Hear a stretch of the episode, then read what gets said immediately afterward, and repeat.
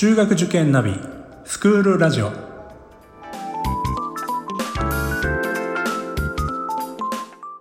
スクールナビゲーターののびるです。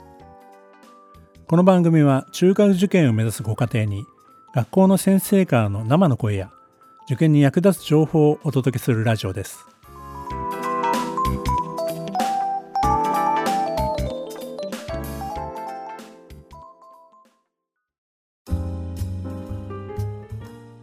今回は受験後も幸せであるためにがテーマです。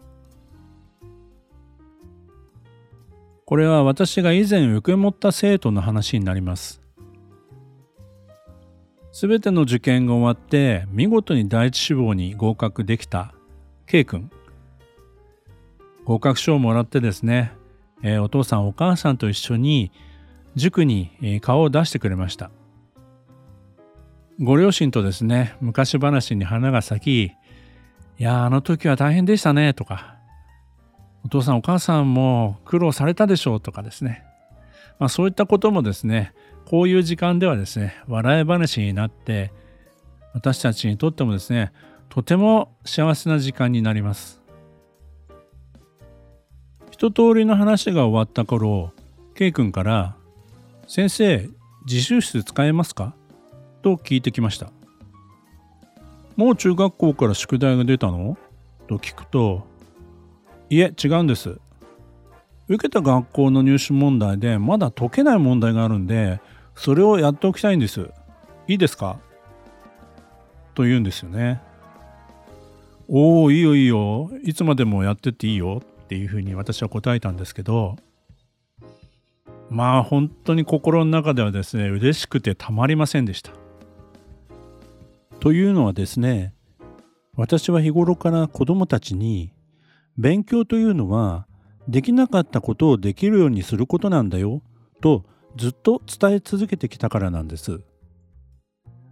中学受験ではですねやりっぱなしの勉強になってしまうことがよく起きます。毎週毎週新しい単元の大量の宿題に追われてですねまあ解き直しなんてやってられないそんな余裕はないという。よくある塾のカリキュラムだと1ヶ月に1回復習の会があってテストがある。そして講習会なんかでまとめて復習をすると。まあこれが一般的なんではないかなと思うんですね。ただそれって一気に復習しますから実は効率のあまり良くない学習になりがちなんです。本来はその1週間の新しい単元に対してはその都度復習を入れていった方がいい。もっと言えばですね今日やったものに対しての復習を数日後にもう一度やるっていうのが理想的なんですね。私の塾では宿題は解き直しまでが宿題。これをずっと4年生の頃から言い続けてます。もちろんこれが作業になってはいけないんですけどもできなかった問題は必ず解き直しをするという習慣はですねコツコツと積み上げていけば大きな力になっていくというふうに考えてます。K 君はもう第一志望に合格したにもかかわらずその学校の入試問題ができなかったからやっぱり解き直しをするというんですね。彼にとっては合格したことで終わりではなくこの入試問題を解き直すできなかったことをできるようにするところまでが彼にとっての入試だったんだと思うんですね。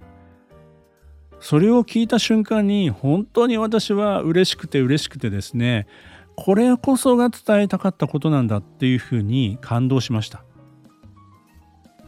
まあこういうですね私たちは学習観と言ってるんです。えー、学びの姿勢ですよね。こういうものを持っていればですよ。たとえどこの学校に行こうともこの先の成長は間違いないというふうに私は感じてます。自習室で勉強している K 君の姿をですね遠目に見ていたんですけども本当に頼もしくてですねかっこいいんですよね。フィギュアスケートの羽生結弦選手がですねソチオリンピックで金メダルを取った後のインタビューで今一番したいことは何ですかという質問にですね、早く練習をしたいですと。そう答えていたのが印象的でした。金メダルを取っても納得のいく演技ができなかった彼にとっては、オリンピックは通過点でしかなかったんでしょうね。きっとこれからもどんな状況になろうとも成長し続けたいという思いは変わらないんでしょうね。私は受験が終わった後ももっと勉強したい。そう思えるような受験を経験してほしいと思ってます。周りは受験が終わったんだから少しのんびりしたらと考えがちですが勉強することが楽しいという経験をした子どもたちはですね読書やスポーツを楽しむことと同じように勉強したいんですところがとにかく結果を出すことが優先され大人主導で受験学習が進むとですねこういう子供には育ちにくいんですね。受験が終わった瞬間に勉強のべの字も見たくなくなる。結果優先であっても精神的にストレスに耐えられる子そういう子はまだいいんですけども勉強そのものから早く逃げ出したいという思いから間違った方向に学習が進むとですね本当にたまたま結果が出たとしても心が伸びきってしまっていたらですねその先は心配ですよね。よく中学受験の弊害として燃え尽く症候群バーンアウトという言葉が使われます。本当に過酷な勉強量詰め込み学習でですね勉強が嫌いになり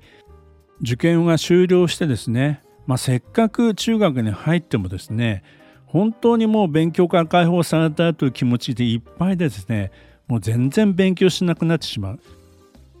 そういう状態になってしまうこともあるんですね。これは決して一言ではない話だと思います。やらされてる勉強って本当に面白くないんですよね。さらに受験勉強をして勉強が嫌いになるって本末転倒だと思うんですよね。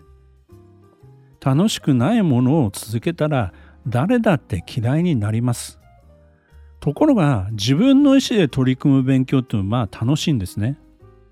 楽しいから多少量が多くても時間が長くてもやり遂げられるんです。人間はですね夢中になりだしたらそんなに疲れないんですよね。私は受験を通してそういう経験をしてほしいと思っています。幸せな受験というのは本気で勉強すれば楽しい。その先に本当の幸せな志望校合格があり幸せな人生があるというそういう考え方です。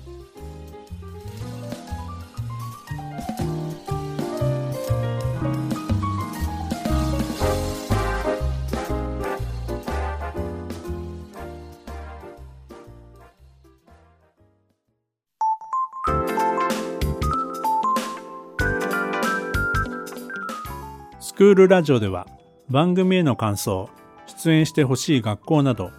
皆様からのお便りをお待ちしております。また受験に関する質問や相談にもお答えしていきますので